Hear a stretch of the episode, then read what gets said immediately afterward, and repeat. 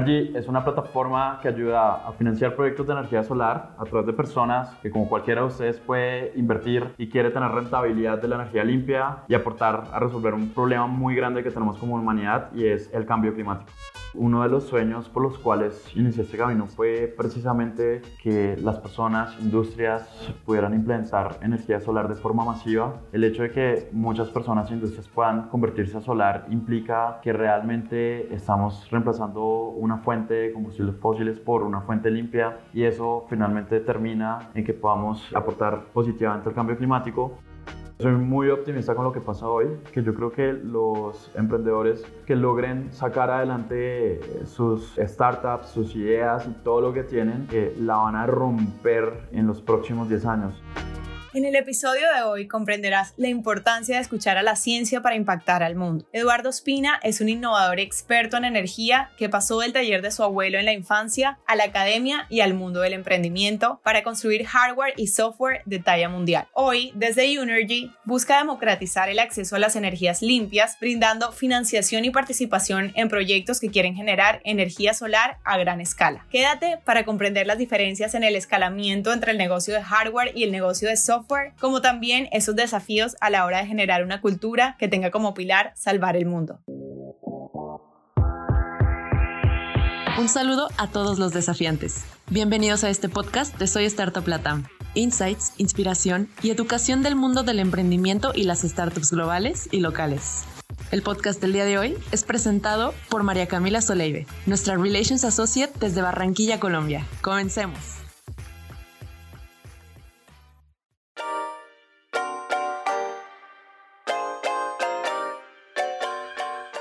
Bienvenido Eduardo. Antes que nada, nada, un gusto tenerte en este espacio que quiere dialogar con toda la región. Queremos hoy celebrar también esta pasión por el desarrollo, la innovación tecnológica que te han llevado a impactar en la eficiencia energética de la región. Así que más que bienvenido a este espacio y muchísimas gracias por aceptar la invitación. Cami, muchas gracias a ti y a todos ustedes por, el, por la invitación. Listo, muchísimas gracias Eduardo y a todos ustedes queridos desafiantes del mundo. Hoy escucharán la voz de Eduardo Espina, un emprendedor apasionado por la tecnología y la sostenibilidad es ingeniero eléctrico y electrónico con maestría de la Universidad Nacional de Colombia, así como fellow en the Royal Academy of Engineering. Él inició su camino profesional como docente de circuitos eléctricos e investigador. En el 2017 atendió a ese llamado de impactar positivamente al mundo y a la región a través del desarrollo tecnológico y la innovación desde Solenium también ahí vamos a estar conversando un poco sobre eso, enfocándose en mejorar la eficiencia y, democratizar la energía renovable. Y un año después llegó a Unergy, una plataforma web que conecta entidades interesadas en comprar energía limpia al mejor costo con personas interesadas en participar en proyectos de energía solar y obtener rentabilidad. Y en el 2021 se hizo miembro del comité directivo de Centrac, quienes movilizan un dispositivo patentado que mejora la generación de energía solar, la competitividad y la rentabilidad de las granjas de energía solar. Entonces es un poquito de contexto para que conozcan a Eduardo, pero quiero que seas tú en tus palabras que nos cuentes un poco más quién es al día de hoy Eduardo Espina y qué es lo que lo motiva a continuar por, por todo este sendero y este camino del emprendimiento. Bueno, pues Eduardo es una persona que desde siempre ha tenido una pasión por innovar y por desarrollar tecnología. O sea, yo creo que desde chiquito iba donde mi abuelo y donde mi abuelo encontraba carritos y cosas y vainas y, y armaba y desarmaba. Y esa pasión me llevó a querer estudiar ingeniería eléctrica eléctrica particularmente. Definitivamente mi sueño desde chiquito era ser inventor, de hecho. Yo decía que, que, quería ser inventor, pero era curioso porque ser inventor no es una carrera, ¿no? Entonces luego me di cuenta de que no era una carrera. Decidí estudiar ingeniería eléctrica. Durante la carrera, más allá de, de querer como tener un título, busqué más ahondar y buscar lo especial y, desarrollar tecnología. Entonces me metí en una cantidad de grupos de investigación, pasé por un montón, me metí como joven investigador y, y comencé a explorar muchísimo sobre, sobre la energía en general. Luego de que me metí en tantas cosas, ahí llegué a una competencia internacional y representé al país, una competencia de embarcaciones eléctricas con un equipo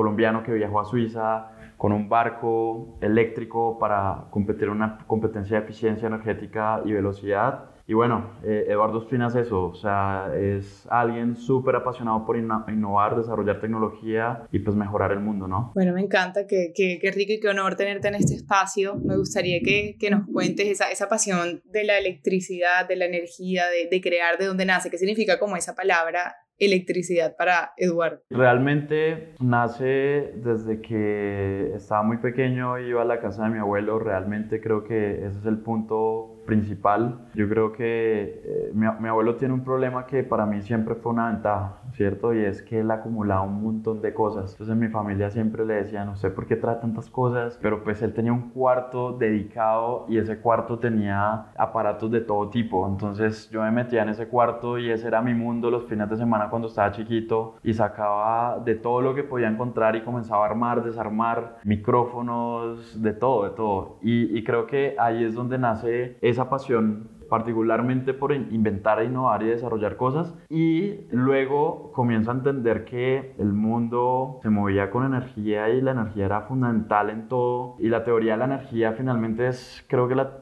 una teoría que trasciende todo. O sea, finalmente bueno, que puede ser la teoría de la física, ¿no? Entonces yo decía, necesito estudiar una carrera que tenga que ver con electrónica, control, no sé, automatización, algo, porque a mí me gusta todo eso, pues voy a elegir lo más general que puedo elegir, que es electricidad. Y por eso decidí este mundo de ingeniería eléctrica, aunque pude haber elegido física y hubiera estado igual de feliz. Eh, incluso software me encanta también, pero, pero pues fue lo que elegí. Me parece muy interesante y luego también conectar toda esta pasión con un tema de querer impactar y querer crear también un cambio en la región a través de la sostenibilidad, en qué momento también nace esta preocupación, digamos, y lo conviertes y lo materializas también en esa ganas de, emprender y crear algo. Sí, yo, yo, creo que es interesante porque en algún momento Unergy y Solenium son empresas de sostenibilidad y en algún momento yo decía, pucha, realmente, ¿qué es lo que más me motiva? Yo decía, sostenibilidad o, o inventar cosas. Y, y, creo que son las dos, ¿no? Y, y ahí es donde yo creo que el, el tema de sostenibilidad nace Creo que cuando comienzo a entender la importancia de la ciencia para el mundo y, creo que la ciencia, y, y, además de escuchar la ciencia, ¿no? Y creo que la ciencia viene diciéndonos a gritos desde hace muchos años que realmente la sostenibilidad y el cambio climático es el problema más grande que hoy tiene la humanidad, ¿cierto? Y ahora quería, o hace unos años que quería impactar el mundo, pues qué más impacto podía tener que tratar de resolver este problema complejo, de resolver el problema de cambio climático. Entonces ahí es donde, por fortuna, al tener un background de, de, de, energía y pues uno de los principales problemas de, cambio climático ser que, que, consumimos energía proveniente de combustibles fósiles, pues encontré el match perfecto de mi vida. Realmente creo que no pude haber encontrado un camino mejor al que hoy estoy o sea, yo creo que si, si pudiera dominar el tiempo y retroceder el tiempo, no hubiera elegido algo diferente a lo que, a lo que hoy he elegido. Entonces, creo que sostenibilidad de energía. Me encanta y me encanta esto que dices de que la ciencia nos viene haciendo como un llamado de atención y hay que escucharla. Y creo que eso va mucho de este background que también en algún momento tuviste de tu experiencia como docente. ¿Cómo te sirve toda esa experiencia que también tuviste ahí en tu rol el día de hoy como founder? ¿Qué, qué rescatas de, de esa experiencia? Es chistoso porque es súper raro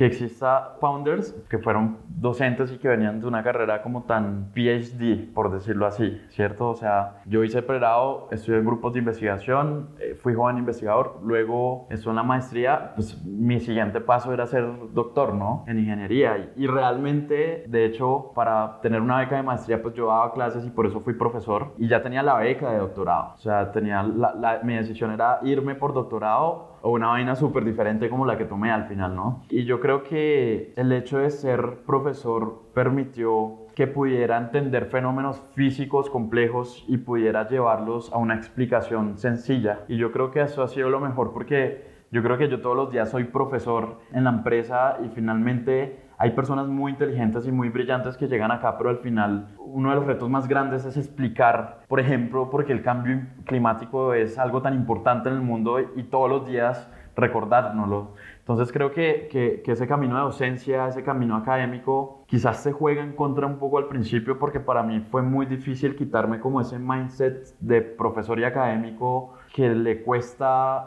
como comunicarse a veces, pero que al final también es bueno la forma como se comunica porque es una forma de ciencia, pero fue, fue súper difícil para mí en, principio entender que debía ser un CEO y dejar de ser un académico y, y para mí fue un proceso súper interesante. Pero me parece una combinación increíble porque a veces lo más difícil es encontrar como ese punto de diálogo entre la academia y el listo. Entonces todo esto que estamos encontrando acá, cómo lo ejecutamos y cómo lo trasladamos a un impacto real, me parece muy bacano encontrar como ese punto. Y ahí quiero que también entremos un poquito a hablar del contexto de, energía. Entonces pienso que con la educación transformamos nuestra región y, y startup estamos seguros de eso y, también le apuntamos muchísimo a este tema. Existe una tendencia en el sector financiero y es la alta movilización de recursos, a inversiones en startups, a empresas de energía sostenible en el mundo, pero sin embargo también existen muchas personas que quisieran tener energía solar en sus viviendas, pero digamos no encuentran o no cuentan con los recursos o con los, sí, con la parte técnica, no es viable para ellos tener, digamos, eh, acceder a este tipo de, de, de, servicios. Entonces, ¿cuál es el mayor desafío que enfrenta la industria para poder optimizar la viabilidad de, e inclusión de este tipo de proyectos de energía solar? Sí, mira, yo, yo creo que uno de los sueños por los cuales inicié este camino fue precisamente que las personas, industrias pudieran implementar energía solar de forma masiva. El hecho de que muchas personas e industrias puedan convertirse a solar implica que realmente estamos reemplazando una fuente de combustibles fósiles por una fuente limpia y eso finalmente termina en que podamos aportar positivamente al cambio climático. Y creo que cuando arrancamos, arrancamos pensando que el problema realmente era un problema técnico, es decir, yo arranqué acá siendo muy técnico precisamente y pensamos que el hecho de desarrollar, porque arrancamos desarrollando un dispositivo que luego patentamos que fue una, una un, un, dispositivo que sigue la trayectoria del sol y mejora el rendimiento de y siempre pensamos que, que eso iba a cambiar el mundo, pero realmente no, realmente lo que el mercado te dice y lo que el mercado latinoamericano especialmente más necesita es financiación. ¿Por qué? Porque los proyectos de energía solar requieren inversiones importantes, tienen tasas de retorno bastante importantes. Eso quiere decir que un proyecto de energía solar es bien rentable, pero necesita liquidez. Entonces, el hecho de que pueda existir un producto financiero que se acomode a estas necesidades de Latinoamérica y necesidades particulares de la energía solar y se acomode muy bien a la tecnología, puede resolver ese problema de masificación de la energía limpia en toda Latinoamérica. Y yo creo que hoy, creo que lo que más hemos entendido es que el negocio de energía finalmente no termina siendo un negocio de energía. El negocio de energía es un negocio financiero. Y finalmente cuando tú pagas la factura de energía de tu casa, estás pagando un crédito de por vida de una planta de energía, no sé, hidroeléctrica o térmica o eólica o solar que está generando esa energía de tu casa. Y finalmente todo esto, eh, un kilovatio hora es plata y ese kilovatio hora que pagas es un crédito que finalmente está pagando una planta que se construyó en algún lugar.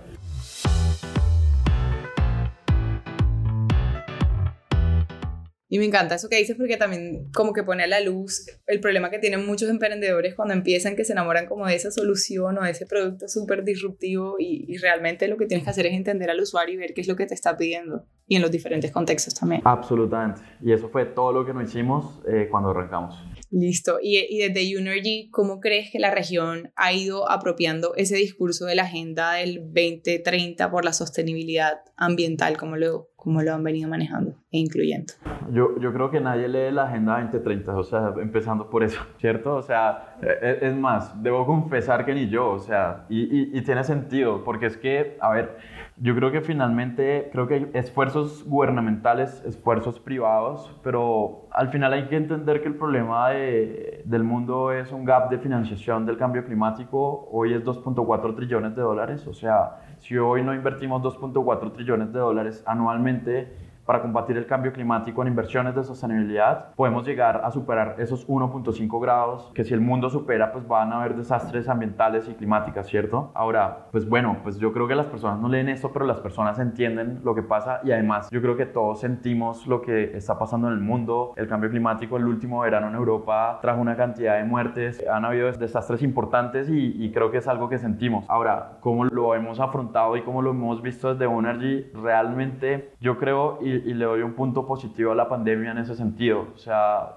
yo te puedo decir, pues nosotros arrancamos con Solenium hace unos años, patentamos un dispositivo, comenzamos a entender el mercado, vender proyectos de energía solar. Y Unergy nace en el 2020, justo antes de pandemia. Pero lo, lo que nosotros sentimos en el mercado es que el mercado era un mercado antes de pandemia y un mercado después de pandemia. El hecho de que todas las personas pudieran ir a casa y entender que cuando iban a casa la factura de energía se subía, fue algo increíble y maravilloso. Pues obviamente no queremos que la factura de energía se le suba a las personas, pero sí queremos que las personas sientan que realmente el hecho de que consuman más energía pues representa más costos y, y representa también el hecho de que no están siendo tan sostenibles. Entonces creo que, que finalmente eso más que una agenda es algo que sentimos como humanidad, es algo que sentimos y, vemos, pero que, que, a veces ignoramos. Solo falta que, que, hablemos un poco más de esto y que realmente eh, tomemos acción. Yo creo que eso es lo más importante. Y en el hecho de tomar acción es donde Unergy realmente quiere tener un propósito importante, porque ¿quiénes toman acción? Si tú ves en todo tu círculo o si alguien quiere preguntar a todo su círculo cercano quién realmente ha invertido en sostenibilidad, realmente nadie invierte en sostenibilidad. ¿Quién invierte en sostenibilidad? Pues todo el mundo espera que una empresa que quiere cumplir sus ESG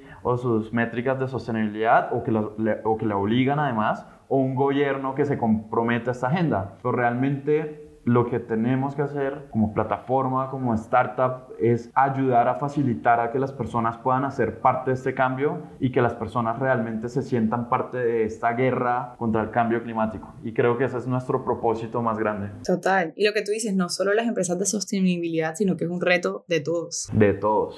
Ese es el punto. Todos deberían tener prácticas sostenibles. Listo. Ahí en esa línea de tiempo que vamos, eh, y antes de entrar a Unergy, mencionaste un poquito sobre Solenium. Entonces, voy a dar un poquito de contexto de esta startup que, que fundaron en el 2017. La dirigiste me parece, corrígeme si estoy mal, hasta este año. Bueno, ustedes instalaban paneles fotovoltaicos por toda Colombia, asesoran, diseñan, instalan, gestionan proyectos, ayudando en todo este proceso de inscripción y legalización de proyectos de energía renovable. Y allí también nació este dispositivo que, que nos contabas de medición inteligente. Me gustaría que tú nos cuentes un poquito más sobre eso. Pero antes, ¿cómo llegaste de todo este tema de, de docencia, de estar alejado de todo el mundo del emprendimiento a detectar esta oportunidad de negocio? Sí, yo, yo creo que el punto como de cambio en mi vida se dio cuando tuve la oportunidad de competir en esa competencia en Suiza. Pues nosotros armamos un equipo en la universidad élite súper dedicado, o sea, yo dormí muchas noches en la universidad trabajando para este proyecto, o sea, fue súper como de, de, de, de, alto desempeño porque pues obviamente íbamos a competir allá y, y, teníamos un tiempo limitado. Cuando yo llego a Suiza, que fue la primera vez además que salí del país, pues yo me enfrenté a que el mundo era más grande, ¿cierto? Como persona y, y yo veía que, que realmente Europa venía una implementación masiva de paneles solares, venía de, de movilidad eléctrica, de, cosas que en 2015 cuando, cuando estaba haciendo esto, pues no se veía en Colombia. Entonces yo, yo me preguntaba qué es lo que pasa y, y qué, qué, diferencia hay de Latinoamérica con Europa, de por qué nosotros no podemos realmente implementar de forma masiva paneles si además nuestros recursos son superiores a los recursos que tiene Europa con respecto a energía solar o eólica, por ejemplo. Entonces ese, ese cuestionamiento y esas ganas de particularmente desde pequeño innovar e inventar cosas y de ser inventor, pues llevaron a, a la decisión de que realmente el camino era emprender y que a medida que emprendiera, pues si lo hacía desde un punto de vista de tecnología, pues podía inventar mis cosas y podía generar como los recursos y el equipo necesario para poder tener un impacto mayor. Entonces ahí es donde, donde decido crear Solenium como una empresa que se dedica en principio lo que pensamos es que íbamos a hacer este seguidor solar que mejora el rendimiento de plantas solares y que nos íbamos a dedicar a fabricar este seguidor solar y cambiar el mundo. Luego entendimos que nadie en el 2015 en el 2016, 2017, 2018 necesitaba seguidores solares, nadie te iba a pedir un seguidor solar y además porque este tipo de dispositivo no se usa en techos, se usa en suelo. Y los proyectos en suelo en Colombia no existían. O sea, en Colombia, si mucho ponías cuatro paneles en una casa, en el techo, los proyectos en suelo grandes. Ah, bueno, el seguidor solar es para proyectos en suelo grandes. Entonces, en Colombia se comenzaron a instalar proyectos en suelo grandes 2017, principios quizás. Entonces, era algo que no necesitaba el mercado. En ese sentido, y con esa interés de desarrollar tecnología, pues seguimos desarrollando eso y aparte comenzamos a vender proyectos de energía solar. Era lo que necesitábamos hacer, pues generar algo de caja. Y comenzamos a bootstrapear Solenium, es decir, a generar caja nosotros mismos porque además yo no era emprendedor, no conocía a muchos emprendedores y, y, pues no sabía ni siquiera que uno podía levantar inversión. Entonces el único camino que había era eh, vender y con esas ventas contratar otra gente y con esas ventas ir generando caja y, y, comencé a crecer esto. Y comenzó a crecer de una manera tan importante que comenzamos a contratar más personas y comenzamos a desarrollar más tecnología. Desarrollamos este seguidor solar, lo terminamos patentando y desarrollamos un, un medidor inteligente que nos ayudó como a entender los consumos de nuestros clientes. Ahora, todo esto comenzó a crecer, pero pues comencé a darme cuenta que el problema más grande era la financiación, ¿cierto? Y ahí es donde me enfrento a una de las decisiones más importantes de mi vida y es esa vaina linda que he liderado que se llama Solenium por mucho tiempo y que, y que ha sido mi trasnocho por muchos años, pues quizás debo hacerme un lado porque no puedo ser CEO de dos cosas, tengo que enfocarme en algo y, y creo que una de las decisiones más duras que tuve que tomar fue hacerme un lado y, y pues que llegara un CEO y hiciera su trabajo, ¿no? Pero creo que eso es lo chévere también del, del camino de, del emprendimiento, sabes reconocer ese, ese tipo de decisiones. Entonces, me gustaría, creo que ese es uno de los momentos más fuertes de pronto que has tenido en todo este camino de cinco años, creo que llevas como founder. ¿Cuál crees que fue ese punto de inflexión que dijiste, esto que hago es a lo que me quiero dedicar o, o si digamos que para crecer en ese propósito que ya traes hace años? No, yo creería que desde el punto de vista de, de, de crear empresas, de ser founder y, y, y, de desarrollar tecnología, fue ver cómo como colombianos podíamos llevar un barquito colombiano hecho acá y probado en una piscina porque además lo hicimos en Medellín y no teníamos ni siquiera, o sea, pues naturalmente se supone que un barquito lo, lo haríamos en la costa y lo hicimos en Medellín, lo probamos en una piscina y lo llevamos a, a, a Suiza y, y, creo que el punto de, de, inflexión para, para tomar la decisión y, y, donde me convencí de todo eso fue el día que me convencí que como colombianos tenemos unas capacidades especiales de desarrollo tecnológico que como colombianos eh, no tenemos nada que enviar a nadie en el mundo y que como colombianos tenemos una creatividad especial con respecto a cualquier otro, dado que nos toca hacer las cosas con poco, ¿no? Entonces creo que ese día que, que, descubrí que somos especiales en, en, el buen sentido de la palabra y que, que podemos hacer lo que queramos eh, desde el punto de vista de tecnología, ese día dije que realmente quería impactar el mundo y no impactar solamente una región y realmente crear algo que tuviera sentido. Y ese día fue donde comencé a buscar crear Solenium para luego crear una Creo que eso es clave, quitarnos el, el que tenemos que pensar en local y saber que podemos construir productos de, de, talla mundial. Absolutamente. La de tener ese mindset y también algo que decías como que en algún punto lanzaste algo que no respondía a las necesidades de, de nadie. Quiero que ahí también eh, hagamos como énfasis en esa parte y nos digas o nos des algunos consejos de cómo diseñar, gestionar proyectos que realmente estén pensados en el usuario. ¿Qué consejos podría dar en eso? Yo creo que he sido demasiado afortunado, lo debo decir, porque en el 2015 se nos ocurrió comenzar a crear este dispositivo que seguía la trayectoria del Sol, que era para plantas de gran escala y no había nada en este país de ese estilo, pues igual yo no imaginaba que iba a ser luego el desarrollo de la energía solar porque pues apenas estaba arrancando, nadie conocía el mercado, además que era inocencia porque pues ni yo ni alguien conocía el mercado porque no existía, entonces al final teníamos que desarrollar mercado. Pues yo definitivamente creo que lo que, he aprendido en este camino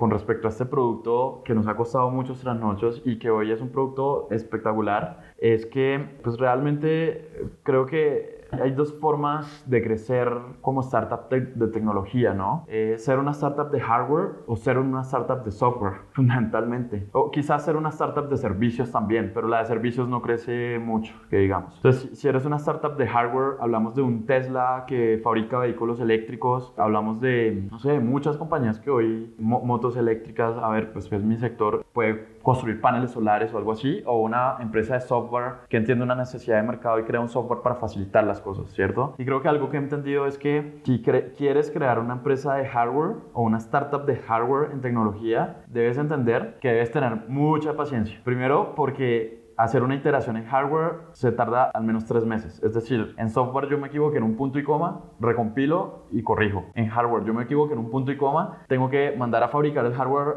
a China o yo que sé dónde, que venga a Colombia a hacer las pruebas y luego me di cuenta de que me volví a equivocar y haga otra iteración. Entonces creo que eso por un lado ha sido uno de los mayores aprendizajes que he tenido y, y creo que desarrollar el software permite que puedas crecer rápidamente y, y, atender una necesidad de mercado y finalmente pues atender una necesidad de mercado. Y creo que en ese momento pues yo como académico estaba más enamorado de, de poder hacer el, yo le digo a mi equipo siempre, hacer el super estropajo 3000 que haga masaje y que suena así todo bonito como suenan algunos programas de televisión con unas vainas todas raras, que realmente desarrollar tecnología que pudiera atender a estas necesidades de mercado. Creo que me puedo escudar un poco en que en ese momento no había forma de conocer un mercado porque pues era un mercado que teníamos que desarrollar y creo que tuve una suerte muy grande porque hoy este desarrollo de este seguidor solar para Solenium representa una oportunidad gigante dado que Latinoamérica comenzó a hacer plantas de energía solar de gran escala y, por ejemplo, Solenino hoy está exportando este seguidor solar a Brasil. Entonces terminó en una historia feliz, por suerte nada más, no porque el mercado lo necesitara o porque yo hubiera dicho en el 2015, pucha, en el 2022 en Brasil van a necesitar seguidores solares. Eso no, es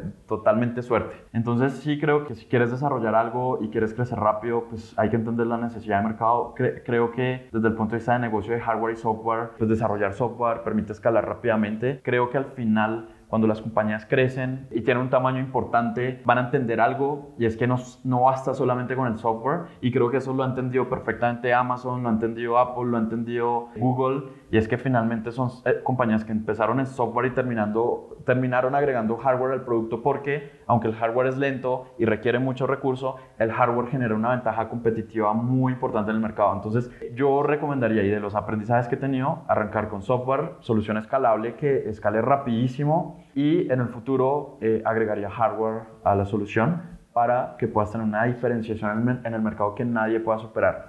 Uber lo lleva intentando desde hace muchos años. Uber lleva intentando desde hace muchos años hacer un vehículo autónomo, que es hardware. Y, lleva haciéndolo porque necesita una ventaja competitiva en el mercado que no tengan un Cabify o otra plataforma diferente a Uber. Y, y bueno, eso es creo que los aprendizajes más interesantes que he podido tener en este camino. Y que ha sido clave, como tú nos hablabas mucho del reto de la financiación, que ha sido clave como a la hora de gestionar una cartera de proyectos que literalmente espera financiación y construcción a, a corto mediano plazo, que ha sido lo más retante ahí. Yo creo que, a ver, en, en financiación, pues luego de todo eso entendimos que el problema más grande era financiar proyectos y, y yo creo que, a ver, ¿qué es lo que hace un emprendedor cuando entiende que el problema más grande de un mercado, de tu mercado, es la financiación de proyectos y, pues bueno, y necesita financiar? pues lo primero que hicimos fue ir a bancos, ¿cierto? Fuimos a bancos y nos enfrentamos con un muro gigante donde pues los bancos no entendían un producto de energía solar, donde pues básicamente lo que nos proponían era un producto financiero convencional y donde, la, donde estuvimos un año completo tratando de cerrar una financiación para un cliente nuestro y eso fue súper complejo porque pues un año en conversaciones con un banco para solo un cliente, eso no es escalable. Entonces creo que una de las cosas que, que, fueron duras en principio fue pues entender que teníamos que resolver un problema de financiación, pero no teníamos como ese know-how en principio de entender cómo teníamos que resolverlo de manera más eficiente. Que ese, e, esa misma inocencia de mercado, por decirlo así, desde el punto de vista de producto financiero, nos llevó a crear algo muy lindo hoy. Y es que nosotros entendíamos, como entendíamos este mercado, que muchas personas como tú, Cami, o como cualquier persona en el mundo quiere participar de la sostenibilidad y quiere invertir en proyectos de energía solar, pero realmente nadie puede porque, o, nadie puede, la, la, mayoría de la población del mundo no puede, no todas las personas en el mundo tienen una casa con un techo perfecto y un consumo debajo de, de ese techo. Entonces, pues lo que pensamos fue hacer match entre este problema de que muchas personas quieren invertir en proyectos con estos proyectos que necesitan financiación. Estos proyectos son rentables, estas personas quieren invertir, pues permitamos que estas personas inviertan digitalmente en proyectos que son ubicados en industria o en suelos que generan energía para la red y que finalmente generan una rentabilidad y una sostenibilidad para estas personas. Entonces, esa inocencia de mercado, ¿por qué digo inocencia? Porque quizás alguien financiero lo primero que se le hubiera ocurrido ir eh, fue era ir a levantar deuda a un fondo de inversión que te pusiera 10, 20 millones de dólares y pues con eso ponías todos los proyectos. Sin embargo, el hecho de poder hacer match con estas personas que querían invertir y estos proyectos que necesitaban financiación nos llevó a tener un propósito superior que hoy nos motiva y nos apasiona demasiado, que es el hecho de masificar y democratizar las inversiones de energía limpia. Y es que hoy este reto de 2.4 trillones de dólares que les he hablado de financiación o de gap de financiación climático tiene un, un, un cap. O sea, hoy el mundo invierte 800 billones de dólares. Entonces, si yo hago un pitch a un inversionista pues yo le digo, mi, mercado es 800 billones de dólares anuales, porque eso es lo que invierte todo el mundo en energía limpia. Ahora, pues ese es mi mercado, pero ¿qué es lo que necesita el mundo? 2.4 trillones de dólares. Entonces, ¿qué es lo que yo voy a atender? Lo que necesita el mundo lo que, o, el cap de mercado. Y yo creo que la única manera de lograr ese cap de mercado, que es 2.4 trillones de dólares, es ir a un mercado que hoy no existe, que es el mercado de muchas personas en el mundo que quieren invertir en energía sostenible. Y esa inocencia nos llevó a que hoy podamos decir que nuestro mercado o el mercado que, que más queremos atender es no esos 800 billones de dólares que hoy se invierten, sino esos 1.6 trillones de dólares que hoy nos invierten y que finalmente nuestro propósito está en lograr superar eso. Y finalmente pues eso nos llevó y, y, fue lo más duro, como yendo al final de la pregunta, a que lo más duro para nosotros fue la confianza. O sea, realmente, imagínate tú como, como emprendedor o emprendedora salir a decir vamos a financiar un proyecto de 150 millones de pesos que fue el primer proyecto que salimos a financiar y decirle a la gente venga invierta en un proyecto de energía solar, qué locura. O sea, fue súper duro comenzar a tener confianza a las personas. Hoy la tenemos, creo, pero, pero en principio era maletear inversiones, o sea, venga, invierte y convencer a la gente de que, de que lo hiciera. Me parece como súper loco ese proceso de ganar confianza al momento y me encanta esa misión que, que tienen, que es ahorita lo que pasa a ser Unergy, ya vamos a hablar sobre eso. Ya antes de arrancar con Unergy, un último punto que me gustaría tocar acá es que tú pasaste luego ya literalmente como que soltaste este bebé de Solenium que, con el que estuviste por mucho muchísimos años, pasaste de ser el CEO a ser el CIO eh, y eres miembro obviamente de la junta directiva, pero que fue lo más difícil de pasar como ese bastón de liderazgo y decir, bueno, voy a soltar esto y ya voy a atender esta problemática ahorita. Yo creo que es el hecho de que tú has construido una cultura alrededor de lo que crees en la vida, ¿cierto? Yo te voy a decir algo, o sea, si a mí me dicen, no sé, te voy a dar un millón de dólares si haces esto, por ejemplo, yo no sé, a mí no me motiva tanto eso.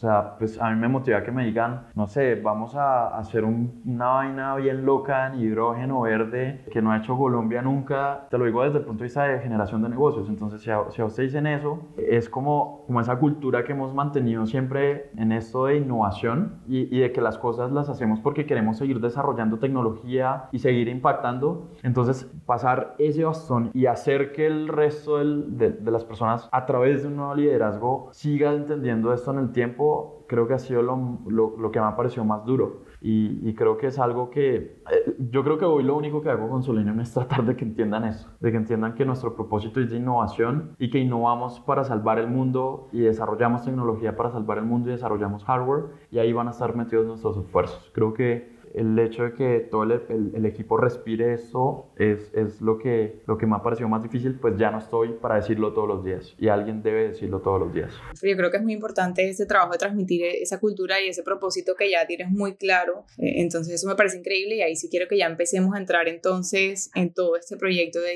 Unergy que empieza en el 2018, eh, creo que ya ahí más o menos comentaste, pero para dar eh, contexto muy claro, crearon una plataforma de inversiones y venta de energía digital a la que llamaron Unergy y por medio de la cual pueden gestionarse inversiones en energía renovable e incrementar esa rentabilidad de las empresas e inversores consumiendo energía limpia de forma eficiente. Quiero que me complementes ahí si me falta algo y, y que me cuentes también cómo fue cuando Eduardo, Nicolás y Paola Santiago se unieron para avanzar con, con este proyecto. Sí, yo, yo creo que nosotros arrancamos en 2018 como idea, o sea, dijimos el mercado necesita esto y, y realmente Unergy en principio va a ser como, como una línea de negocio de Solenio, ¿cierto? Por eso es que yo digo que Unergy arranca en el 2020, porque oficialmente Unergy, o sea, como idea arrancamos en el 2018. Lo, lo primero que hicimos fue decir, vamos a hacer pruebas. Lo primero que, que hice fue reunir un equipo élite que yo conocía y, y dije, necesito que esta gente me escuche, a ver si esto tiene sentido.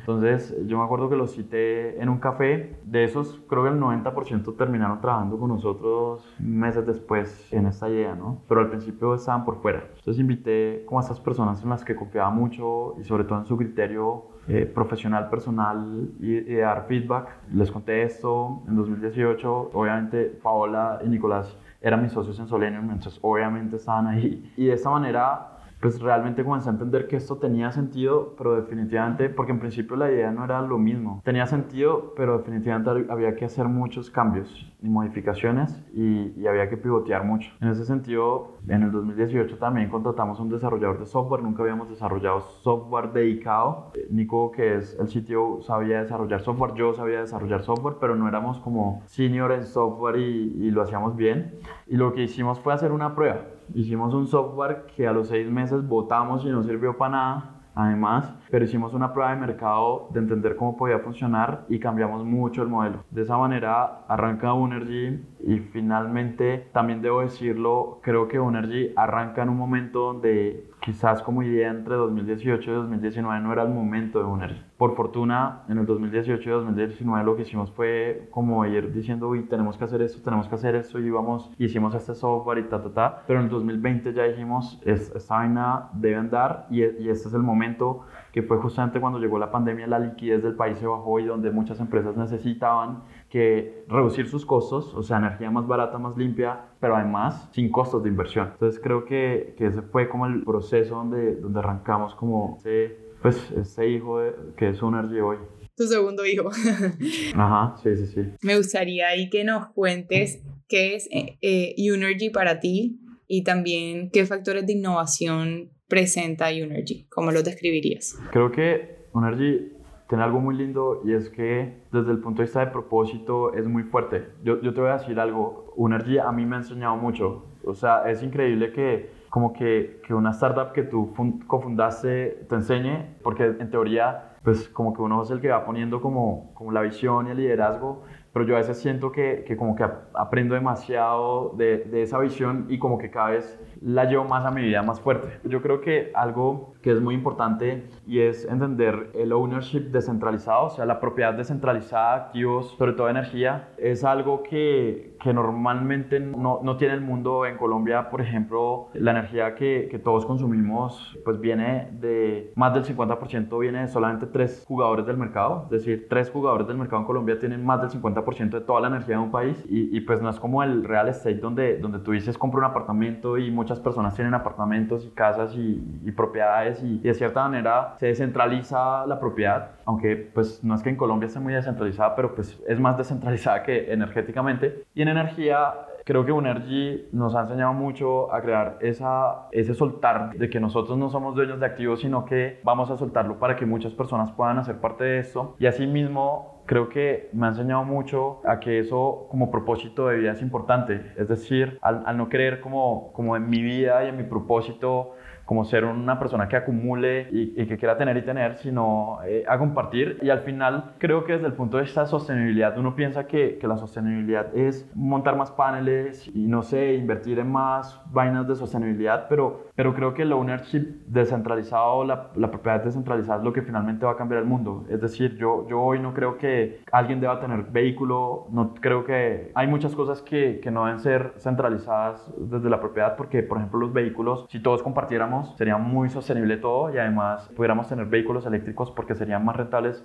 dado que un vehículo eléctrico entre más se use es más rentable y el hecho de que pues muchos lo puedan usar pues hace que sea más rentable, entonces hay, hay una cantidad de cosas ahí. Ahora desde el punto de vista de por qué Unergy es especial de, desde, desde el punto de vista tecnológico, yo creo y, y, algo que, que, quizás a veces no ponemos en las descripciones es que Unergy está basado en blockchain para poder generar esa descentralización. Y yo creo que hoy el mundo se encuentra en el 1999 o 2000 del blockchain. El año pasado decía que en el 98, porque el año pasado, de hecho, o sea, en comparación con el Internet, en el 98 el Internet estaba en un auge, todo el mundo invirtiendo en todo lo que fuera .com. Igual creo que el año pasado en blockchain muchos inversionistas invirtieron en todo lo que es cripto y creo que este año se ha derrumbado mucho de este hype, mucho de este, como de, de esta moda, ¿cierto? Pero creo que finalmente lo que va a suceder en los próximos 10 años es que finalmente van a ser, van a existir startups Web3 o blockchain que van a dominar el mercado mundial. Yo creo que realmente el hecho de pasar de, de Web 2 hoy o lo que era comúnmente el Internet a Web3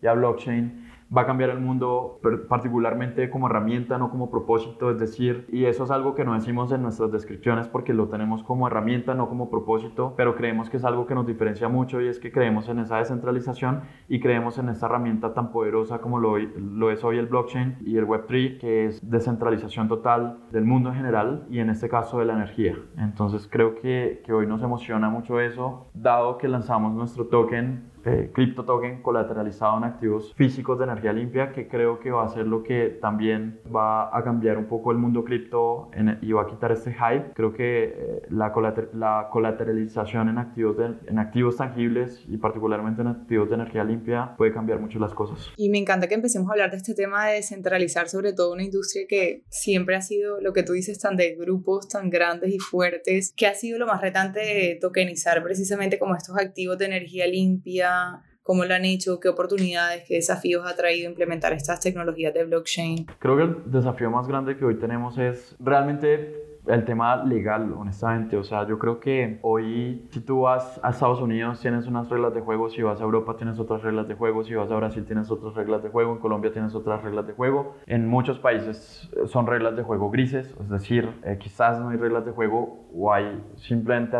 alertas o cosas así que tiene sentido por todo lo que ha pasado y porque siempre están las situaciones malas que hace que, que las reglas de juego se pongan más complicadas. Pero creo que el reto más grande que hoy tenemos es un poco regulatorio. Yo soy más fan de que la regulación pueda comenzar a existir, pero que, se adapte a la innovación, eh, no que restrinja la innovación. Y creo que hoy el reto más grande que nosotros tenemos es lanzar el token a nivel mundial, no solamente en Colombia. Hoy nuestro token está en Colombia y pues sabemos que nuestro mercado más grande está en Europa y es Estados Unidos y los países que tienen mayor liquidez desde el punto de vista de financiación o de compra del token para poder financiar los dos mercados más grandes que necesitan financiación para energía limpia, que son Colombia y Brasil. Entonces nosotros hacemos un match entre liquidez y necesidad de liquidez y creo que el reto más grande es poder tener un marco legal un poco más estándar en todo esto, que hoy pues eh, la ventaja es que hay grises y eso es una ventaja porque podemos maniobrar en esos grises. ¿Cómo ha sido, digamos, ese tema también de, de entrar en toda esa parte legal? ¿Tienen a alguien que los está asesorando? ¿Qué recomendarías a una persona que está empezando a incorporar estas tecnologías de blockchain? Es muy buena pregunta. ¿Yo qué recomendaría? Yo recomendaría que depende. Si quieres crecer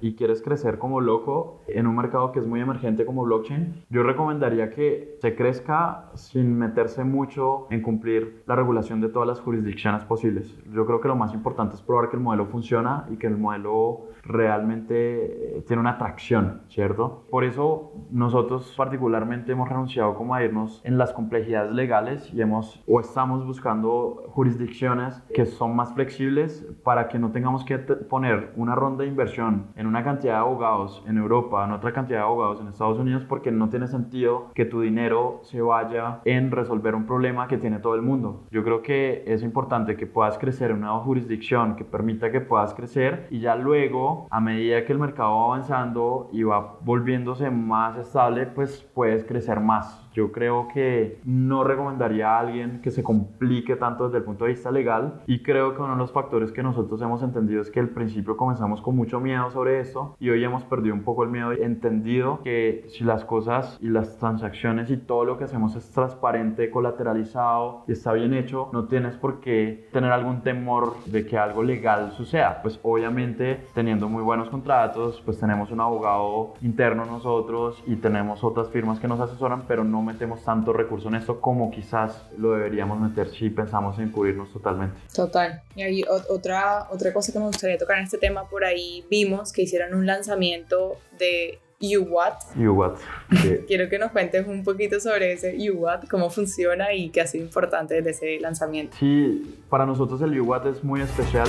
El UWAT es como el Energy Token, por decirlo así. El UWAT es un token totalmente colateralizado en activos de energía limpia. El UWAT representa un criptoactivo digital que representa un activo real. Entonces, cuando tú compras un UWAT dentro de Energy, lo que estás comprando es un vatio real en un proyecto que puede estar ubicado en Colombia o Brasil. Y eso es muy importante porque este UWAT no tiene una valorización dependiente de una oferta y demanda o dependiente de un FOMO que genera una cripto, sino que es dependiente del valor de este activo y genera rentabilidad producto de la venta de energía. Entonces lo que queríamos nosotros era realmente darle valor real a un criptoactivo que es un valor real fundamentado en un activo real que genera rentabilidad sumado a un activo real que genera sostenibilidad y eso finalmente es lo que más queremos. Ese UWAT hoy es nuestro primer paso de tokenización, pero creemos que hoy hemos hecho menos del 1% de lo que vamos a hacer en el futuro realmente este UWAS es un primer escaloncito y, lo que debemos hacer es mucho más grande, lo que debemos hacer debe tener un fundamento. El UWAS es matemáticamente muy bien calculado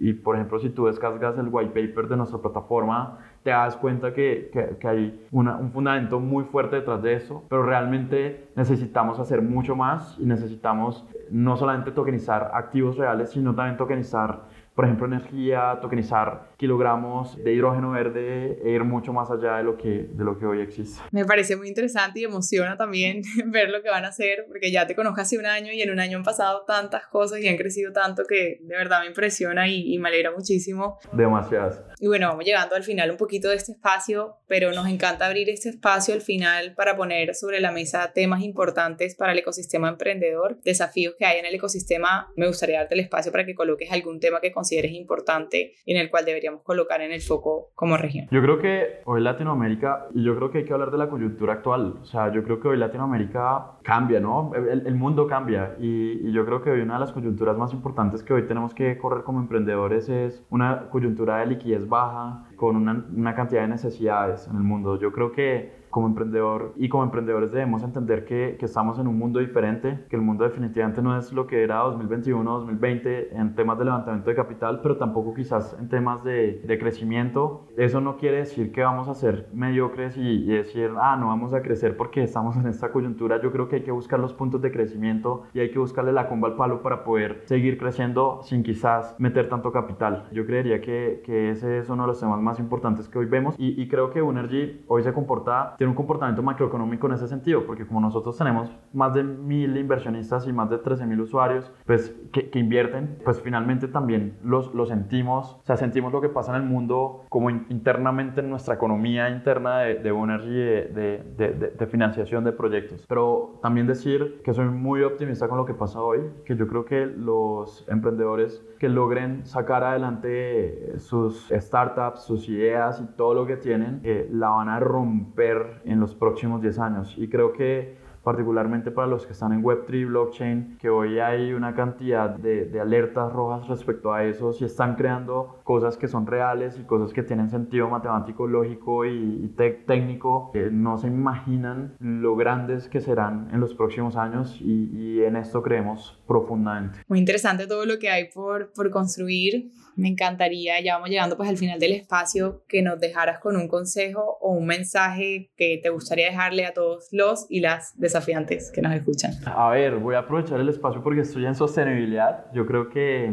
yo creo que el espacio Climate Tech, el espacio de innovar y desarrollar tecnología para cambiar el mundo y sobre todo para combatir este problema tan grande que tenemos de cambio climático, es un espacio lindísimo que no ha estado de moda en años anteriores, pero les aseguro que va a estar de moda en los próximos años. Entonces quisiera invitar a que haya más em, emprendimientos en este espacio de Climate Tech, ojalá también en Web3 y que la rompamos juntos y que mostremos las finanzas climáticas, que cambiar el mundo ayudando a resolver este problema de cambio climático genera unicornios y genera IPOs. Eso creo que es súper importante. 100% de acuerdo y de verdad que gran placer compartir contigo el espacio de hoy. Gracias por aportar ese grano de arena a la región a disminuir también esas emisiones de, de CO2 y de pronto esas personas que se quieren lanzar a este tipo de iniciativas y no saben cómo empezar o creen que no hay financiación para esto o cómo te pueden de pronto contactar si de pronto quieren acercarse a ti para cualquier cosa donde te pueden de pronto escribir. Claro que sí, Unargy está en Instagram, está en LinkedIn, entonces Unargy, Unargy Co en Instagram, Unargy en LinkedIn y pues pues si quieren también, pues a mi Instagram o a LinkedIn también pueden escribir Eduardo Espina Serrano en LinkedIn o Instagram. Me pueden encontrar y me pueden escribir y, pues podremos tener conversaciones interesantes al respecto. Súper Edu, nada, mil gracias de verdad por compartir con nosotros en el espacio, me encantó, aprendí mucho yo también y, y muchísimas felicitaciones por todo lo que han logrado felices de acá de seguirlo ver crecer y crecer y, y, nada, aquí bienvenidos siempre a todos los espacios de Soy Startup Latam. Cami, muchas gracias a ti, muchas gracias a ti por el espacio, de verdad. Hola, soy Eduardo Espina, cofundador de Solenium y Energy y los invito a escuchar Desafiantes, un podcast de Soy Startup Latam.